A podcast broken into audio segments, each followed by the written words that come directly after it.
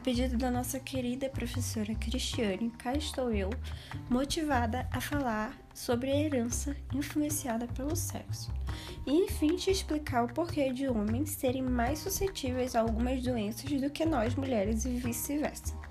Primeiramente, é muito importante entender que a origem do nosso assunto se dá devido à herança genética, que nada mais é do que um processo pelo qual o organismo ou uma célula se torna predisposto a adquirir características semelhantes à do organismo ou célula que o gerou, através de informações codificadas, que são transmitidas à descendência. A combinação entre esses códigos genéticos dos progenitores e os erros nas transmissões desses códigos são responsáveis pela variação biológica. Hoje falaremos sobre um grupo de variação. O grupo se chama herança sexual influenciada pelo sexo. Nesse grupo há diversas modalidades de herança, mas começaremos pela mais conhecida, a dominância influenciada pelo sexo. Na espécie humana, temos o caso da calvície. Esse tipo de herança está presente em homens e em mulheres, mas se manifestam de maneiras diferentes, devido ao ambiente hormonal presente em cada indivíduo. A calvície é determinada por um par de alelos autossômicos, porém, o fenótipo se comporta de forma diferente em homens e em mulheres. O gene responsável pela calvície é chamado de bezinho, apresentando dois alelos, o bezinho 1 e o bezinho 2.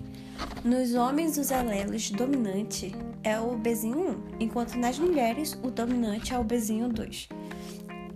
Além dessa genótipa diferenciação, a calvície nos homens é um caráter dominante, enquanto nas mulheres é um caráter recessivo. Ou seja, se um homem apresentar bezinho 1, bezinho 1 ou bezinho 1, bezinho 2, este terá um fenótipo de calvície, e se apresentar um genótipo bezinho 2, bezinho 2, será não calvo.